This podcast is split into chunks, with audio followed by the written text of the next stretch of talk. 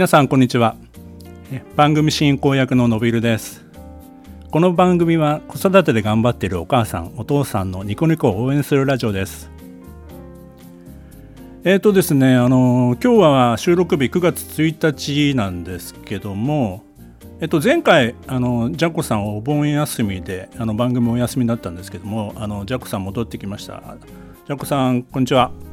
こんにちは。ゆっくり休めましたか？休みました。もう暑すぎて休むしかないですよね。もうねコロナもあるしもう家の中でゴロゴロゴロゴロしました。うんうん。でもねいい気分転換になりましたかね。そうですね。リフレッシュできたと思います。はい。また、えー、今日から番組よろしくお願いします。よろしくお願いしますえーと、今日のゲストはですねあの前回あの敦子さんに来ていただいたんですけども、えー、敦子さんの紹介で、えー、今日もですね、えー、私のその講演会なんかの、えーまあ、オンラインの講演会なんかの時の運営のお手伝いをしていただいてますロポチさんですね。はいロポチさんよろしくお願いします。ロポチさんあのー、簡単なですね自己紹介をお願いできますか？はいえっ、と日本で証券会社に勤めていまして結婚を機にチューリッヒに5年ほど駐在していました。でそちらで長男を出産し、えーと、長男が2歳の時に帰国しました。で向こうでの子育てと日本での子育てといろいろ違いを感じながら、えーと、と6歳違いで娘を日本で出産しました。で現在長男が社会人2年生。で娘の方が高3です。今日はよろしくお願いします。お願いします。よろしくお願いします。えっと、今お仕事はあの先ほどちょっとご紹介しましたけれども私どものその私の講演会とかのお手伝い以外にも、はい、他にもされてるって伺ったんですけど、はい、どんなことをされてるんですか？とそれが実はメインなんですけどあの絵付けの教室をしていまして白い陶器にあのお花ですとか動物ですとかそういったものを描いて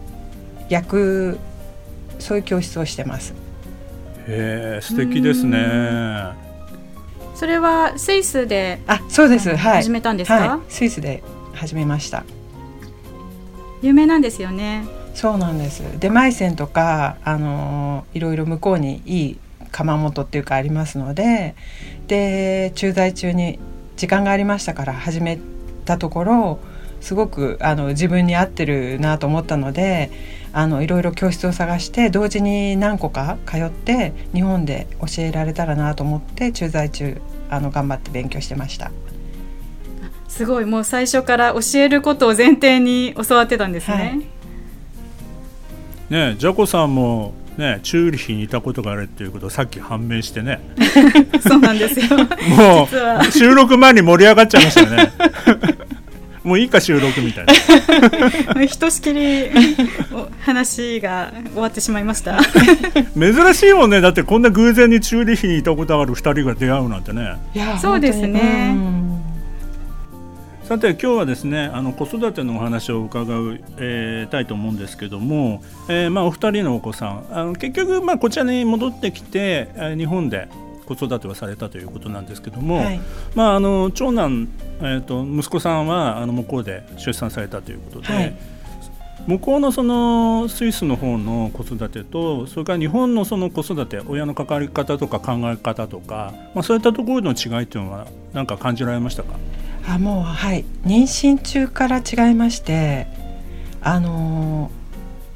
日本のこう妊婦生活みたいなのは知らなかったのでチューリヒでのその妊婦生活っていうのがあのベースになってしまったんですけどとにかく禁止事項がないんですね。で日本みたいに体重制限もないですしこれしちゃダメあれしちゃダメもないですから妊娠する前との生活で変わったこと変えなきゃいけないことが何一つなかったっていうのでストレスを感じずに出産まで行くことができました。で日本の体重制限厳しいって聞いてるんですけど結局長男の時自由に食べたり飲んだりしていた体重と最終的な体重と日本で厳しい娘の時ですね。厳しい体重制限チェックされながらと最終的に同じ体重だったので なので厳しくされようがされまいが結局同じなんだなってそこですごい感じました。であと水泳とかこうスポーツもずっとしていたのであの日本でも当然スイミング行くつもりでいたら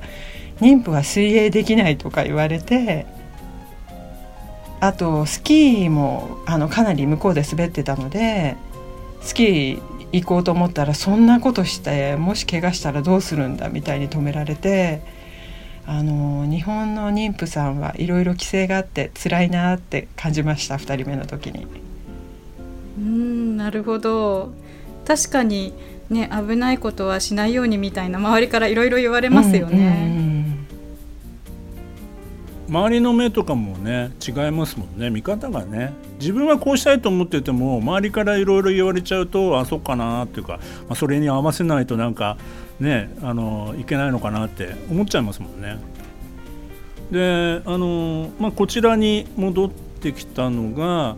えーと、息子さんが2歳の時ですか、はい、はい、うん。で、まあ、日本の教育制度っていう部分でもだいぶそのスイスとは違うと思うんですけども、はい、こちらに帰ってきてじゃああの結局は中学受験されたんですよね。中学受験しましたはい。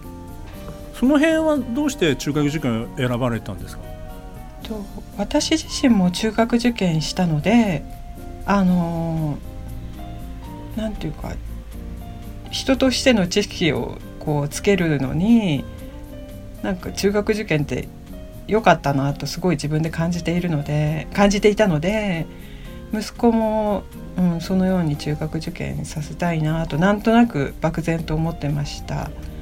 ちょうどあの世田谷区の学校小学校に通わせていたのであの中学受験する割合もかなり多かったのでそういう意味で何て言うか息子も違和感なく中学受験に臨めたと思います。あのえっと、ロポチさんの時代の中学受験と多分あのお子さん息子さんがねされた中学受験ってだいぶ状況は違うかなと思うんですけど多分ロポチさんのされた時代っていうのは中学受験そんなにたくさんいないですね。クラスに1人ぐらいで、うん、しかもなんかこそこそしてたっていうか なんか受験なんてするの？みたいななんかそういう感じもあったので。今みたいなみんなで塾行こうとかそういう感じではなかったですね。そうですよね。あのだからむしろその、えっと、どうしてあれなんですねロポチさんのあのご両親を中学受験させようと思ったんですかね。その辺聞いたことありますか？いやそれもなんででしょうね。なんか当然のように4年生になったら塾行ってみたいな、うん、うん、感じでした。で自分で行きたい学校もなかなかったというか全然情報もなかったし分からなかったので親が言ってる学校に受かればいいなぐらいのなんとなくそういう感じでした。うんうんでちょっとはい最終的にちょっとあの落ちてしまうんですけど私は。で結局公立の中学高校っていうふうに行くん行くことに、ね、結局なったんですけどで、まあ、それがあの私にとっては、えーと、挫折だったんだけど自分にとって振り返ってみるとすごく良かったのでなので息子も中学受験させれるんだけれども別に落ちてもいいやって高校でもう一回チャレンジすればいいやっていうそういう気持ちがあったのでなんか中学受験うんダメでもいいやっていうなんていうか気楽な感じでスタートしました。へえまああのなんていうんですかね。まず先ほどその中学受験してよかったっていうご自身の経験？はい。あのまあなんていうんですかあの人としての知識とかそういうのも得られたとか、うんうんはい。うん、まあいい先生に出会われてるっていう可能性もありますよね。とと塾に通ってて楽しかったんですよねやっぱり。そうですね。楽しかったですね。うん。で途中で塾を転塾っていうか変えた時にあのすごいカルチャーショックで今まではちょっと大きめの塾に通ってたんですけどちょっと地元の小さい塾に変わったんですね。はいでその時に先生が本当に一人一人のことをきめ細かく見てくれてと私が苦手なことをできるまでこう本当に夜遅くまで付き合ってくださって、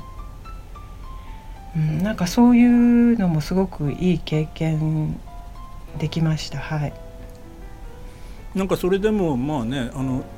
受験に落ちてもその挫折まあ一時的な挫折はあったかもしれないけども、はい。うんそれを糧にして次に進もうってうん。思えたところもすごいなーって今思いました。うん。うん親御さんのねきっとねなんかそういうあの構えというか、はい。はい、よくあの中学受験でちょっとあまりいい結果にならないとあのご両親特にお母さんががっくりきちゃってずっと引きずりっぱなしみたいな 中学入ってからも、そうん。まあ、時々あの学校に受かってればなとかってポソって言っちゃったりして またかみたいな。子供はね結構あのもうじ受験して次のステップ踏んじゃえばもうそこで新しい仲間ができてはいまあせいせいしてるんですけど 親が結構ねそこをねあの時にこうすればみたいなことをあんまりね思いすぎちゃうと結構そういうのを子供にも伝わっちゃうってことをよく私の、まあ、経験の中でもあるんですよね。だからきっとそういうことも含めて考えてはいあの受験されたんじゃないかな親御さん受験させてくれたんじゃないかなと思いますね。でなんか母は自分が失敗したってすごいずっと後悔してたんですよ。なんか面接の時にはい面接の時に親子面談だったみたいで私はもう全然記憶がないんですけどちょっと当日インフルエンザで高熱が出てしまったんですね受験日に。でなんか朦朧としながら受けてたんですけどでその面談の時にあの学校の先生になんかどうしてお嬢さんなんかもうちょっとなんだろう偏差値の高い学校を受けさせないんですかみたいなことを言われたみたいなんですよね。でそしたら母が「いや第一希望は別のところなんです」みたいなことを言っちゃったみたいなんですよ。ででそれであの落とされたに違いないってずーっとなんか申し訳なかったみたいなことを言われてはいたんですかじゃあ？いやはい自分のせいだってすごい思ってたみたいででもだ、はい自分ご本人はそうではなかったんですよね。あでわ私は全然なんていうか、うん。その後中学校も楽しかったですし高校も楽しかったのであの全然はい。まあどこかでなんかやっぱりねお母さんとしてはそういう後悔を持ってしまうのはよくわかるんですけど。まあ多分ねあのその面接の結果でそうなったとはまあ言い切れないですね。あはい、ううん全然そんな風に思ってないんですけど、はい。僕もよく聞かれるんですよ。あの本当のこと言った方がいいですか？とか。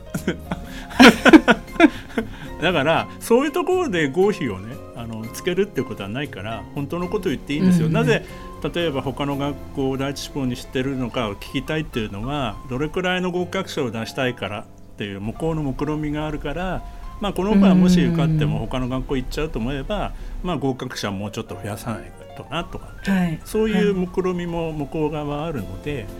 まああの変にわざとらしく隠す必要はないですよっていつも言ってます。そう。なんです。なるほど、まあそういうことでご自身の経験だから中学受験を息子さんもさせてみようかなというふうに思われはいたんですよね。はい。思いました。はい。はい。でまあ塾はいつ頃から通われたんですか？塾はえっ、とよ新4年生ですね。はい。で、はい、入塾テストを受けたんですけどあのその時にあの野球チームに入ってたんですね息子は。うんでその先輩方のお母さんからその上位何クラスに入ってればあの大丈夫だからって一番上のクラスに行かなくてもなんとなくそこのクラスに入ってれば大丈夫よって言われてたので当然上から5番目とか6番目ぐらいのクラスに合格するもんだってなん勝手に思ってたんですよ。で実際受けてみたら24クラスの下から2番目のクラスだったんですね。ででなんか学校の成績もそんなに悪くなかったし当然上の方に行けると思ってたら下から2番目で息子にあのこのまま中学受験をするかどうするかって相談したら別に下から2番目でもいいって言って本人が言うのであのスタートさせたんです。はい。親としてはなんか どうしようかなってそこで。そうそんなになんて向いてないんだったら別に無理して中学受験じゃなくて高校受験でもいいかなと思という感じで相談したら「いや下から2番目でも構わない」っていうのではい、いいじゃないですかそれはね。はい、そこからはどういう関わり方をしたんですか？で最初はやっぱりなんか当然皆さんその上のクラスを目指してたので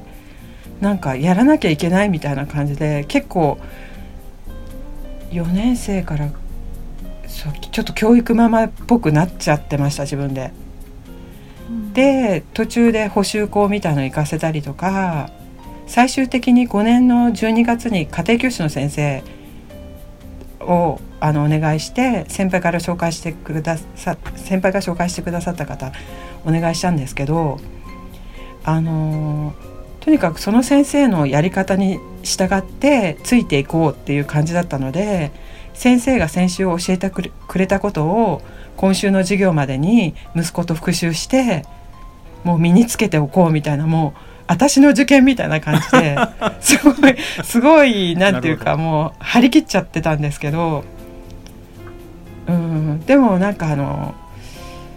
できなかった時とかに息子になんか多分教科書でバーンってぶったりとかしたことがあるんですよね。大丈夫？その程その程度はね僕はねあのなんいくらも聞いてますからねいやでもうどうやったら成績が上がるんだってなんでこんな問題解けないんだみたいな本当に教育ママみたいになっていた時に息子がそういうふうにぶったりしても何も変わらないよって言われたんですよ。すっごい息子ね。さん大人でぶたれだからってじゃあもっと頑張ってやろうとかそういう気には僕はならないから無駄だからそういうふうにぶったりするのはやめてくれって言われたんですよ。もう合格ですね。でそれで言われてであとなんていうかそこからこうなんていうかあ本当になんかす私の受験じゃないのになんかがむしゃらに私が一人で絡まれて本当申し訳なかったと思って急に身を引きました。ね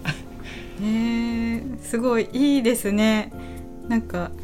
うん。やっぱお母さんってそうなっちゃうんですかね中学受験って。今見てるロボチさんから見ると全然こう、想像がつかないねえそ受験生のお母さんはねあの暗黒面に入っちゃうんですよ。ダークサイドに。ダークサイドに入っちゃう そこから今息子さんが引きずり戻してくれたんですね、う んそうあの一言がなければどうなっていたかって感じです。うん。へえそれが5年生の冬ぐらいですかね。そうですねはい、ううん。んでもそこからじゃあ自分でやってもらうっていうか。えーそそうですね。で、まあ、一応6年の夏に向けてある程度なんていうか、まあ、そこまではちょっとまあフォローしてたんですけど夏以降はもう本当に独り立ちしてしまって例えば学校行ってる間にこの問題が苦手だから同じような問題を問題集から探してコピーしといてくれとかだからそうういうなんていうか向こうから指示が出てそれに従って私は動くみたいなそういう感じになってました。素晴らしいすごい息子さんなんかあれですね成熟が早いというかね男の子ってこうちょっと幼稚だったりってこともね結構あるかなと思うんですけどすごいなんていう精神的に自立してる子だったんですね。そうかもしれないですね。なんか小学校2年生の時に反抗期が来たんですよ。早っだからそそこでちょっと人暴れしてあとはもうなんていうか はい、うん、割と